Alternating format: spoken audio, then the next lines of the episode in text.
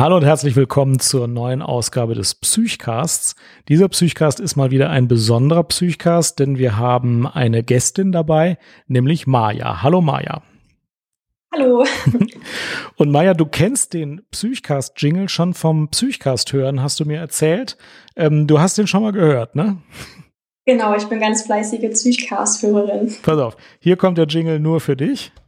Psychcast.de psychomatic medicine and psychiatry, psychotherapy, and so much more. Psychcast is bringing you what you're looking for with Alex and Jan, two doctors as your hosts. Psychcast, yes, Psychcast, let's start the show. so, Ähm, und jetzt wollen wir uns unterhalten. Das Thema dieser Folge wird Anorexia nervosa sein, was die meisten wahrscheinlich schon bei der, bei der Kapitelüberschrift gelesen haben. Aber bevor wir über Krankheiten sprechen, will ich erstmal dich ein bisschen befragen, äh, was du im Moment so beruflich machst. Erzähl doch mal, was du im Moment machst. Ja, also genau. Ich bin erstmal Maja. Ich bin 19 Jahre alt und seit einem Jahr jetzt bei der Ausbildung zur Ergotherapeutin. Erzähl mal, was Ergotherapie eigentlich ist und wie da die Ausbildung so läuft. Also Ergotherapie ist ein sehr spannender und sehr vielseitiger Beruf, wie ich finde. Und es ist schwierig, den Beruf kurz und knapp zu erklären. Aber es ist so, dass Menschen unterstützt werden, die in ihrer Handlungsfähigkeit eingeschränkt sind. Und dabei schauen Ergotherapeuten vor allem auf den Bereich Selbstversorgung, also einkaufen gehen, selbst kochen, die Haushaltsführung und auch ähm, die Körperhygiene. Dann den Bereich der Produktivität, also die Anforderungen im Kindergarten, in der Schule und auch im Berufsleben. Und natürlich den Bereich der Freizeit, also das Ausleben der persönlichen Hobbys und Interessen. Und wir Aerotherapeuten unterstützen den Menschen durch Beratung, durch Umweltanpassung und auch durch spezifische Aktivitäten. Und dabei schauen wir immer ganzheitlich auf den Menschen. Wir schauen, wie lebt der Klient, was kann er gut, was kann er nicht so gut und äh, gucken auch, ob der Klient überall im Alltag zurechtkommt, was eventuell adaptiert werden kann und was sich der Klient auch wünscht und was ihm wichtig ist. Also wir schauen nicht nur auf die Diagnose. Und manche denken ja, Ergotherapeuten sind nur Basteltanten oder wir spielen den ganzen Tag nur. Aber wenn man sich näher mit dem Berufsbild befasst, dann wird deutlich, dass Handwerk und Spiele einmal mit einem therapeutischen Hintergrund eingesetzt werden oder auch zur Befundung, weil man dadurch ganz viele Befundungspunkte herausfinden kann. Und es dient auch als Motivationsfaktor, insbesondere bei den Kindern. Und der Beruf ist auch in den Altersgruppen sehr vielseitig. Wir können mit Säuglingen arbeiten, aber auch mit Menschen bis ins hohe Alter hinein.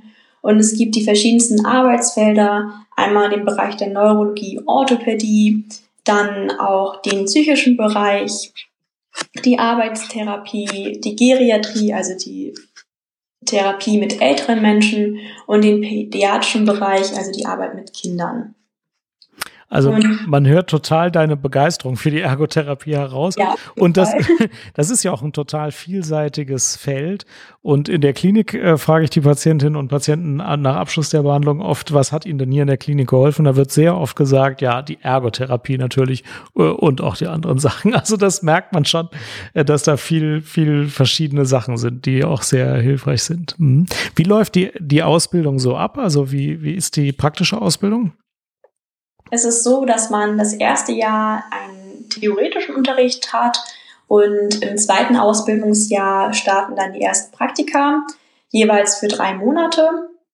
Also ich habe jetzt gerade Sommerferien und nach den Sommerferien startet mein Praktikum im Seniorenhaus. Danach ähm, folgt wieder ein dreimonatiges Praktikum in einem anderen Praktikumsbereich. Dann folgt ein halbes Jahr Theorieunterricht. Dann kommen wieder zwei Praktikumsblöcke und dann folgt ein halbes Jahr mit theoretischem Unterricht und auch die Vorbereitung auf das Examen. Äh, und du hast aber auch berichtet, ähm, dass du mal äh, mit oder dass du immer noch mit einer Krankheit zu tun hast oder aber hauptsächlich mal damit zu tun gehabt hast oder wie immer, das musst du gleich selber sagen. Ähm, und du hast auch ein Buch über die Krankheit geschrieben, das ich außerordentlich beeindruckend fand. Du hast es mir freundlicherweise zugeschickt und ich bin der Meinung, das braucht unbedingt noch einen Verlag, ähm, aber da kann sich ja jemand mal bei dir melden. Und das Buch hat mir gezeigt, dass du sehr gut über die Krankheit erzählen kannst. Und ich hatte auch den Eindruck, dass das irgendwie für dich in Ordnung ist, darüber zu berichten. Und deswegen hatte ich mich äh, getraut, praktisch dich zu fragen, ob du ein bisschen hier im Psychcast darüber erzählen kannst. Ähm, und es geht ja um die Anorexia nervosa.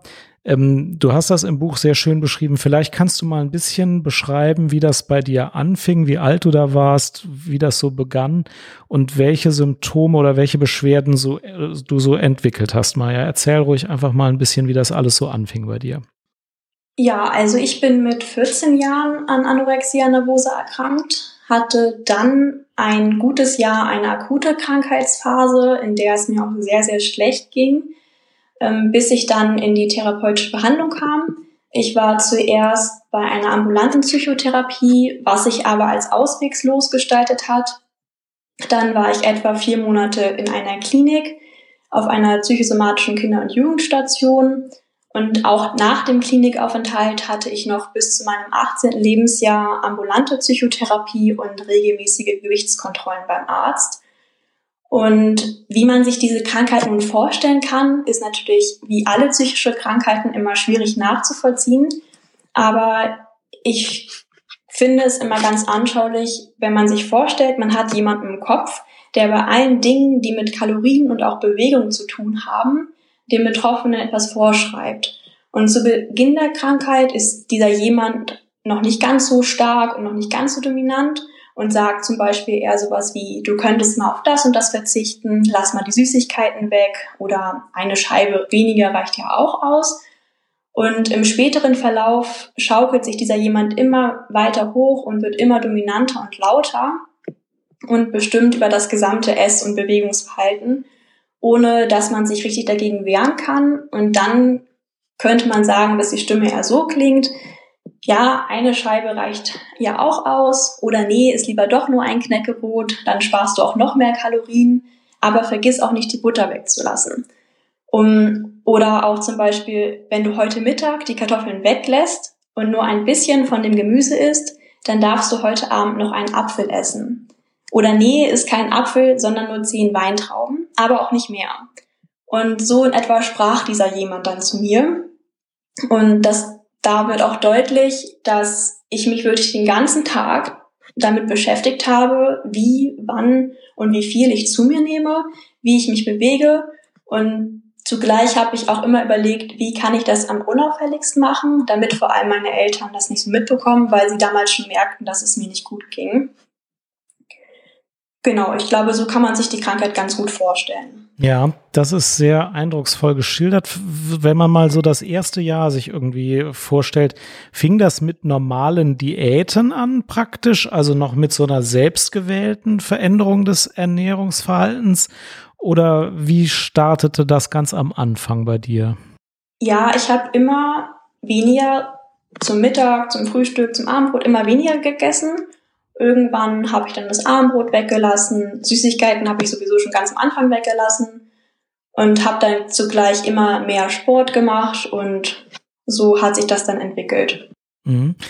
Und ähm, der Punkt, der für mich so schwer zu begreifen ist, ist immer, ähm, es heißt immer, die Betroffenen denken, sie seien zu, zu dick, zu übergewichtig, zu schwer. Ähm, und äh, von außen betrachtet ist das ja offenbar nicht so. War das bei dir auch so? Kannst du das ein bisschen erklären? Ja, also das war definitiv auch bei mir so.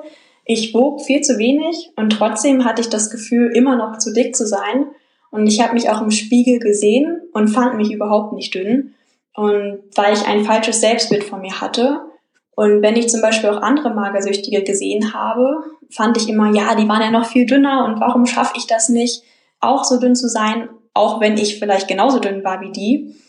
Und ich habe auch das Gefühl gehasst, satt zu sein und habe mir dann immer vorgestellt, dass wenn ich was zu mir genommen habe, sofort sich überall alle Kalorien bei mir ansetzen. Und dadurch habe ich auch immer gedacht, ich bin ständig zu dick. Ja, es gibt ja so Krankheiten, da passiert einem was, was man nicht will oder man macht was, wo man selber denkt, das ist falsch. Und dann gibt es Krankheiten, da macht man das, was man in dem Moment für richtig hält. Ähm, wenn du dann nichts gegessen hast, hattest du das Gefühl, das ist eigentlich krank, ich müsste mehr essen oder hattest du das Gefühl, alle anderen, die mir sagen, ich muss mehr essen, irren sich. Für mich ist das jetzt zu viel, ich muss weniger essen, das wäre das Richtige für mich ich hatte nur einen Tunnelblick im Kopf und das war immer nur abnehmen und egal wie viel ich abgenommen habe, für mich war das nie genug und ich habe es auch total ungern gehabt, wenn mir jemand gesagt hat, ja, du musst noch mehr essen. Ähm, ich habe gedacht, nee, ich muss nicht mehr essen, ich möchte abnehmen und habe gar nichts mehr anderes gesehen. Mhm. Und diese Stimme in deinem Kopf, wie du es eben beschrieben hast, das war ja keine Halluzination, das war schon irgendwie ein Teil von dir selbst, das war dir auch immer klar. Ähm, aber das war so ein, so ein starker Gedanke irgendwie. Kannst du das auch nochmal genauer beschreiben, bitte? Ja, also die Stimme ist auf jeden Fall nicht zu verwechseln mit einer Schizophrenie. Die Patienten haben ja wirklich akustische Halluzinationen, die hatte ich nicht. Aber ich finde, man kann sich dadurch die Krankheit etwas bildlicher vorstellen, dass diese Stimme im Kopf saß und eigentlich waren es nur Gedanken, die mir im Kopf vorgingen. Mhm. Und wechselt das dann? Also gibt es auch mal Stunden am Tag oder Tage in der Woche, wo du denkst, nee, ich bin magersüchtig, ich müsste mal mehr essen? Oder ist das dann in diesen Monaten und Jahren durchgehend so, dass du denkst, jetzt muss ich weiter abnehmen? Das Verrückte war, dass ich gar nicht eingesehen habe, dass ich magersüchtig war. Ähm, ich war auch beim meinem Hausarzt, weil meine Eltern schon gemerkt haben, nee, mit mir ist nicht, also mit, mit, mit mir ist nicht alles in Ordnung. Aber ich habe dem Arzt nicht geglaubt. Also selbst ein Mediziner sagte zu mir, du wiegst zu wenig. Und ich habe mir so vorgestellt, der Arzt ist nur auf Seiten meiner Eltern. Und genau, ich hatte einfach nicht dieses Bewusstsein, dass ich krank bin. Genau, das ist ja eine relativ lange Phase, die kenne ich als Arzt auch, dass die ganze Umwelt auf einen einredet und alle sagen, isst doch mal mehr, ja. Das ist doch, du wiegst doch ja. zu wenig, ja. Ähm, wie klingt das dann in dieser Phase in den Ohren der Betroffenen? Erzähl uns das nochmal. Es war einfach total schlimm, wenn andere sagen, ja, isst doch mal mehr, weil ich konnte nicht einfach essen. Ähm, Manche denken vielleicht, man war zu blöd zum Essen, aber es ging einfach nicht, weil diese Stimme in meinem Kopf hat mir das Essen praktisch verboten.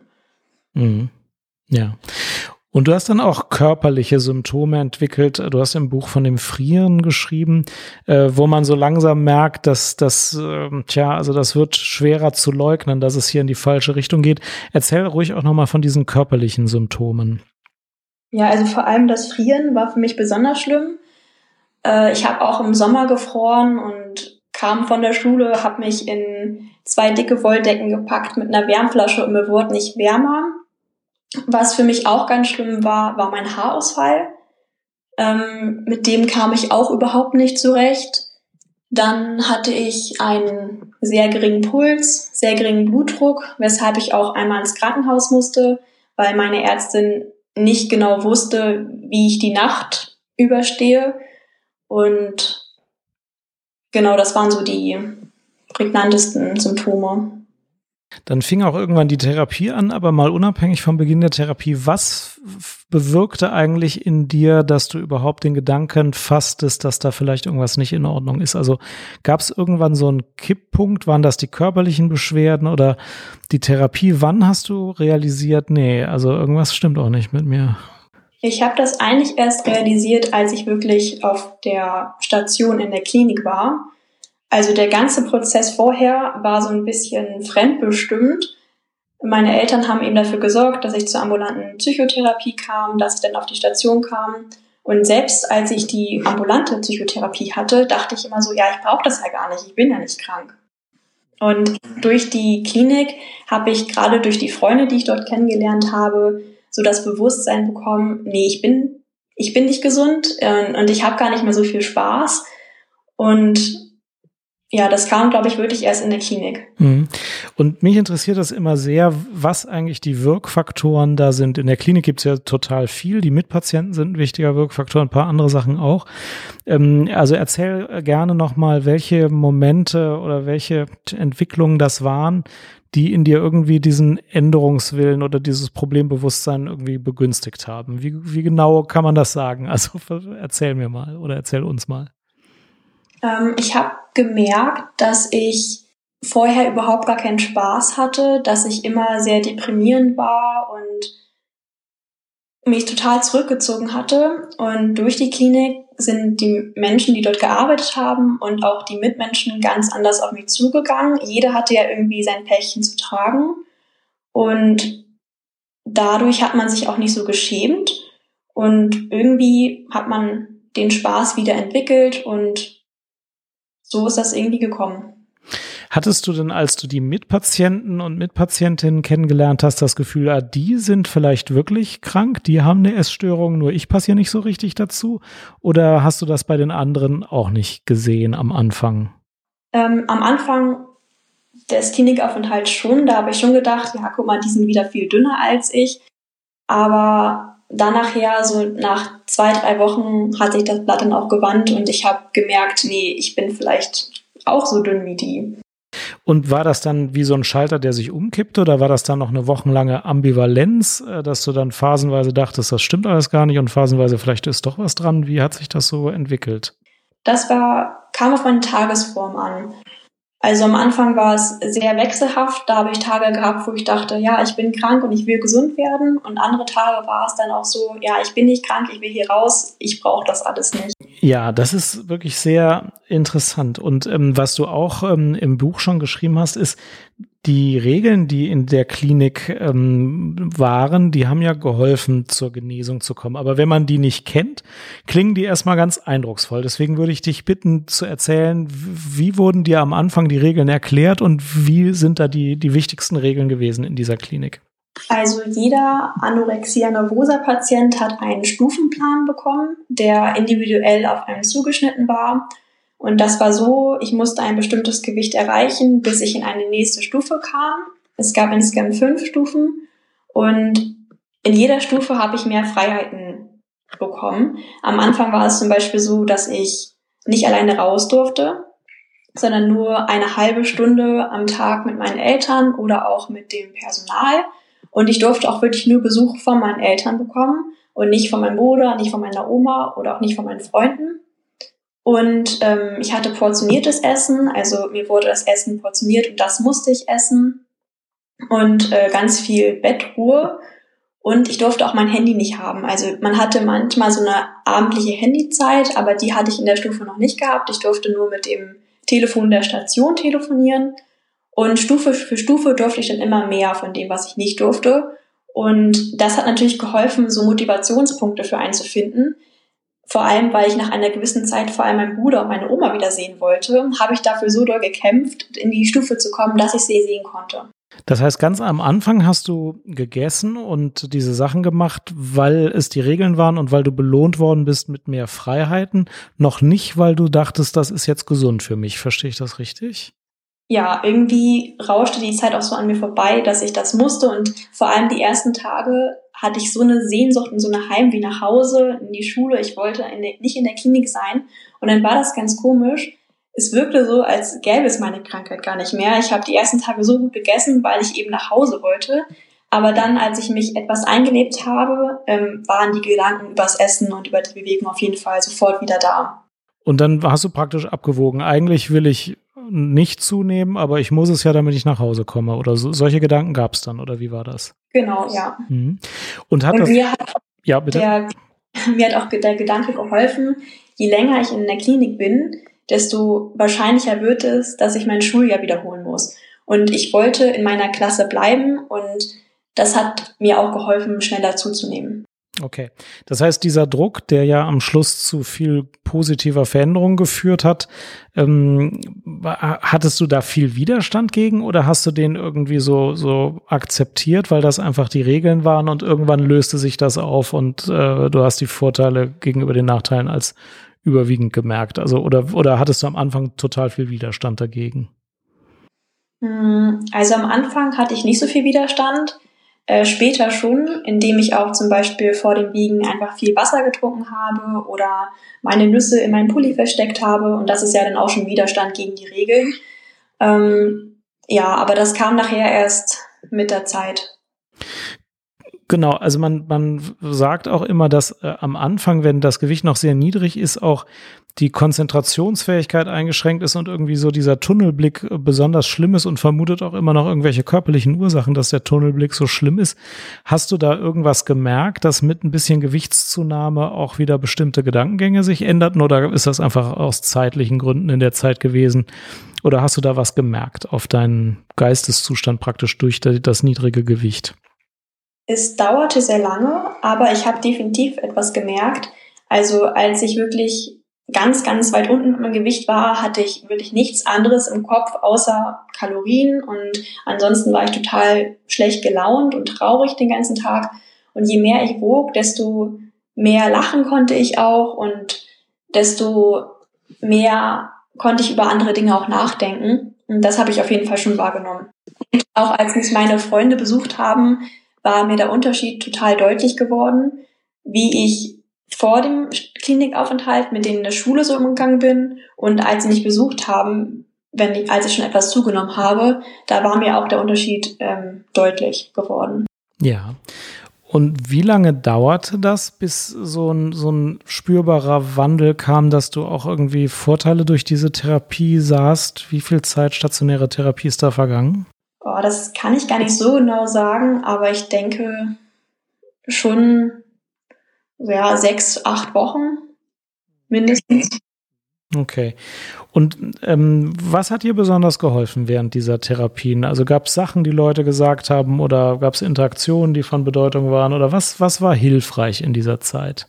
Ähm, natürlich die Therapiestunden, also sowohl bei meinem Psychotherapeuten als auch eben bei meiner Psychologin in der Klinik ähm, die ganzen Gruppentherapien und Familientherapien, weil ich einfach wusste, da ist noch jemand als Außenstehender, der auf mich einen Blick hat. Und ich hatte diesen gewissen Antrieb, denen zu zeigen, dass ich das schaffe. Und das hat mir auf jeden Fall geholfen. Ähm, aber ich muss auch sagen, dass ich mich damals recht schwer getan habe, gegenüber anderen recht fremden Menschen so weit zu öffnen. Und da ärgere ich mich im Nachhinein noch etwas drüber.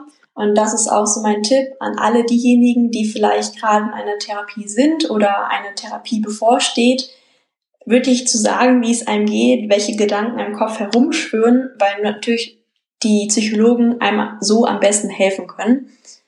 Ähm, dann auf jeden Fall meine Freunde, was ich ja dann schon erzählt hatte, und auch der Rückhalt von meinen Freunden aus der Schule und von meiner Familie, und diese Sehnsucht nach Hause, die Sehnsucht, wieder in die Schule gehen zu wollen und ja auch nicht das Schuljahr wiederholen zu wollen. Und ich habe auch eine Skillbox beziehungsweise eine Notfallbox angefertigt. Das war eine Kiste, in der ich alles hineingelegt habe, was mich aufmuntern kann oder ablenken kann oder auch womit ich den Stress abbauen kann. Und ich hatte zum Beispiel Fotos und Briefe von Freunden und Familien dort ähm, hineingelegt, falls ich einfach diese Sehnsucht nicht mehr ausgehalten hatte, halfen mir das, ähm, eben die Fotos anzuschauen oder die Briefe zu lesen. Äh, ein Stressball lag da drin und ein Intelligenzwürfel, weil wenn ich total viele Gedanken im Kopf hatte, konnte ich mich nur auf diesen Intelligenzwürfel konzentrieren, weil er schon recht komplex war, ihn zusammenzubauen und das half mir, irgendwie auf andere Gedanken zu kommen. Das war so ein 3D-Puzzlewürfel oder was ist das? Ja, genau, so kann ja. Und dann hatte ich auch eine Mindmap in meiner Box liegen, die ich selbst gemacht habe. Und das war auf der einen Seite waren alle Gefühle und Gedanken, die ich momentan habe, aber eigentlich gar nicht haben möchte. Und auf der anderen Seite waren die Gefühl, Gefühle und Gedanken, die ich wieder haben wollte. Und es half mir auch, diese Mindmap anzugucken und wirklich diesen Fokus wieder auf das zu legen, was ich haben möchte.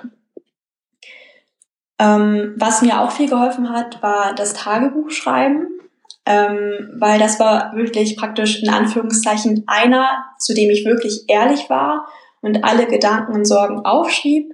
Und ich wusste ja, ja, der verrät es nicht oder er wertet es auch nicht, sondern nimmt es einfach so an. Und das hat für mich so ein Gefühl gegeben, dass ich nicht alles alleine auf den Schultern tragen muss. Und auch ein wichtiger Aspekt ist, dass die Waage bei uns zu Hause weggestellt wurde bzw. versteckt wurde. Ich weiß übrigens bis heute auch nicht, wo unsere Waage im Haus steht oder ob wir überhaupt noch eine haben, ähm, weil ich auch einen Wiegezwang entwickelt habe. Also ich habe mich wirklich vor dem Essen, nach dem Essen, nach jeder Bewegung und auch immer mal wieder zwischendurch gewogen und damit ständig mein Gewicht kontrolliert. Und als die Waage dann Absprache mit meinem Psychotherapeuten und auch mit den Ärzten versteckt wurde, war es natürlich anfangs total hart für mich, weil ich diese ständige Kontrolle nicht mehr hatte und mich der Gedanke, nicht zu wissen, wie viel ich jetzt genau wiege und ob ich zu oder abgenommen habe, total kirre gemacht hat. Aber nach einer Zeit konnte ich diesen Wiegezwang dadurch auch ablegen und es war total entspannter dadurch geworden. Und wie war das mit Sport? Ähm, wie waren da die Regeln während der Zeit und war das hilfreich für dich? Äh, ich habe durch meine Krankheit einen sehr, sehr starken Bewegungsdrang entwickelt. Und ich habe damals Fußball gespielt und auch sonst relativ viel Fahrrad gefahren, spazieren gegangen und so weiter. Und mein Psychotherapeut hat mir damals aber verboten, Fußball zu spielen, auch Spaziergänge hat er verboten und auch Schulsport durfte ich nicht mehr mitmachen. Und das war wirklich wie eine Bestrafung für mich. Ich fand das gar nicht witzig und das war total schlimm. Aber es hat auch geholfen, weil ich dadurch natürlich weniger abgenommen habe. Mhm. Wie ist es jetzt im Moment mit Sport? Also jetzt, äh, wie, wie, wie verhältst du dich im Moment sportlich so? Was machst du so? Also ich fahre immer noch viel Fahrrad, gehe sehr viel spazieren, hin und wieder gehe ich laufen und ich wollte eventuell auch wieder bald mit Fußball spielen anfangen. okay. Wir haben jetzt über einiges gesprochen, was dir geholfen hat. Gab es denn auch therapeutische Interventionen oder Regeln, von denen du sagen würdest, das hat mir nicht geholfen, da hätte ich gut drauf verzichten können? Ja, also einige, also mit meinem Psychotherapeuten hatte ich auch abgesprochen, dass, also wir hatten so einen Verhaltenszielvertrag, das war ähnlich wie so der Stufenplan der Klinik, dass ich auch immer, ich glaube, das waren 300 Gramm pro Woche zunehmen musste und wenn ich das eben nicht geschafft hatte, dass ich dann am Abend kein Fernseh gucken durfte. Und das war für mich so, hm, hätte jetzt nicht unbedingt sein müssen. Mhm, okay, also das fandst du nicht nur unangenehm, sondern da würdest du auch im Nachhinein sagen, das war auch nicht hilfreich für die Genesung.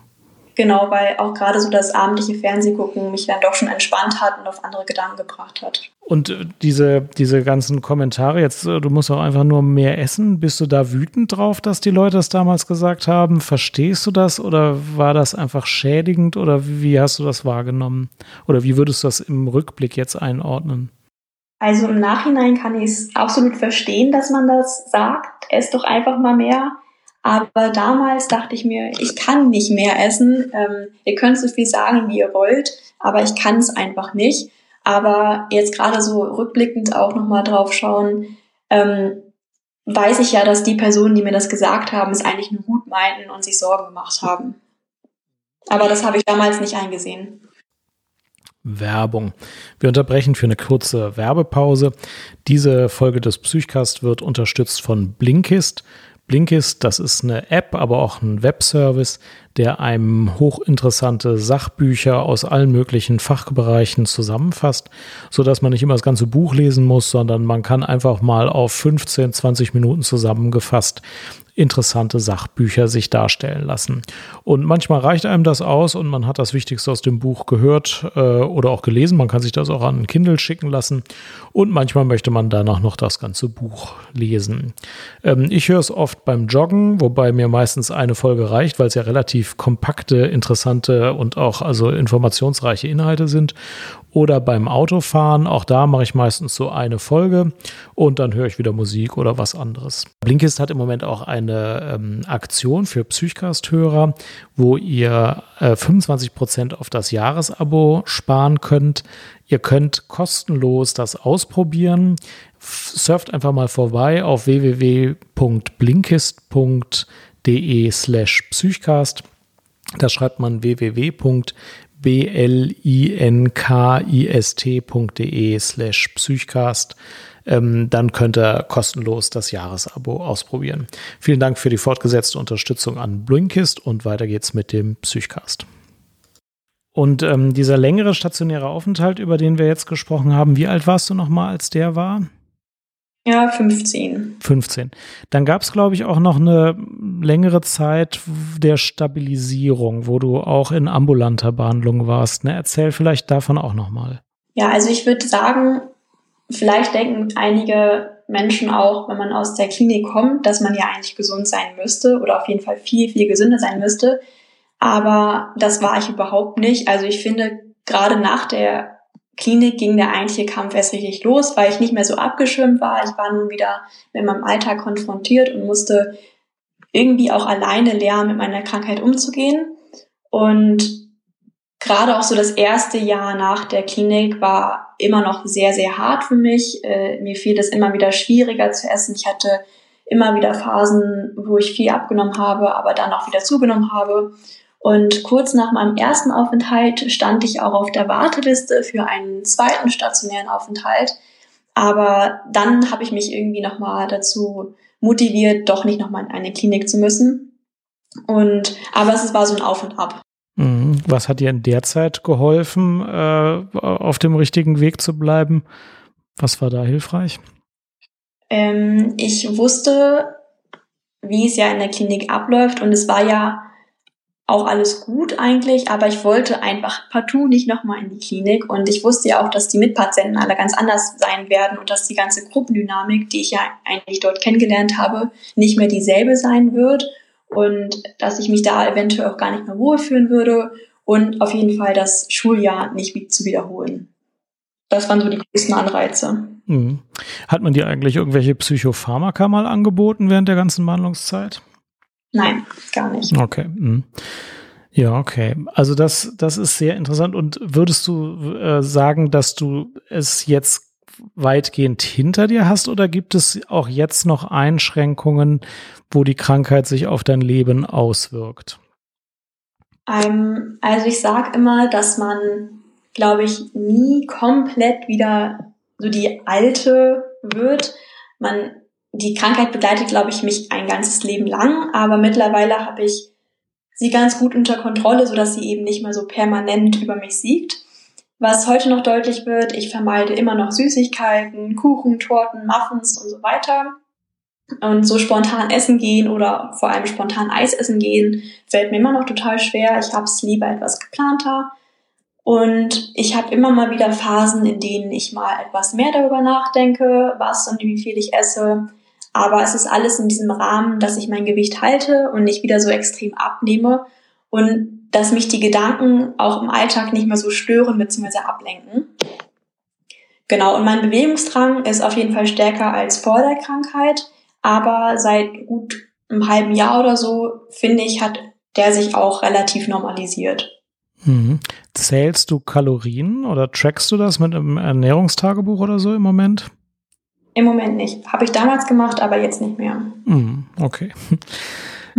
Ja, das waren, waren viele interessante Punkte. Ähm, ich habe aber natürlich auch vieles Interessantes noch nicht gefragt, weil ich einfach keine Ahnung habe, was wichtig ist bei dieser Erkrankung. Gibt es noch andere Punkte, die du den Hörerinnen und Hörern gerne erzählen möchtest zu dieser Erkrankung oder zu den Behandlungen?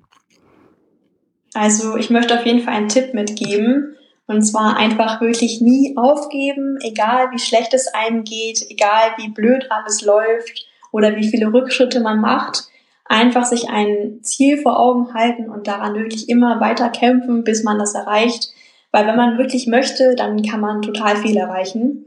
Und auch wirklich Hilfe zulassen und sich Hilfe holen und sich nicht dafür schämen. Mhm. Du hast den Weg zurück in die Gesundheit äh, geschafft und du bist sogar noch einen Schritt weiter gegangen. Du hilfst jetzt ja auch anderen Menschen gesund zu werden. Ähm, als Ergotherapeutin wirst du jetzt äh, und bist es auch schon Expertin für Gesundheit. Ähm, gibt es Gedanken, wo, wo du denkst, also ich, ich kenne das auch, wenn man nicht gesund ist und hilft das dir manchmal, eine bessere Ergotherapeutin zu sein? Also also ich denke, gerade durch meine Krankheit habe ich so ein verstärktes Interesse an dem psychologischen Bereich irgendwie entwickelt. Und dieses Interesse auch wirklich psychologische Erkrankungen verstehen zu wollen. Und ich weiß nicht, vielleicht wäre es auch ohne meine Krankheit so gewesen, aber ich glaube, da hat die Krankheit schon dazu beigetragen. Und vielleicht habe ich den Vorteil jetzt dadurch, andere psychische Krankheiten etwas mehr zu verstehen. Ich glaube auch immer, dass das Verständnis für psychisch Kranke und das das so eine Phase ist oder dass das so, so ein Teil des Selbst ist, dass es aber auch andere Elemente wieder geben wird, ähm, dass das sehr hilfreich ist. Denn manchmal begegnen einem ja psychisch Kranke und man denkt sich, das ist ja wirklich ein komisches Verhalten. Wenn man weiß, dass das nur ein Ausschnitt ist und dass da auch noch gesunde Teile in den Menschen sind, die ganz anders sind, das kann, glaube ich, manchmal auch sehr helfen. Mhm. Ja, auf jeden Fall. Ja. Also Maja, das fand ich sehr eindrucksvoll, wie du uns das erzählt hast. Ich möchte mich ganz herzlich dafür bedanken. Ähm, das war ein sehr interessantes Gespräch. Vielen Dank, Maja. Ich bedanke mich auch, dass ich dabei sein durfte.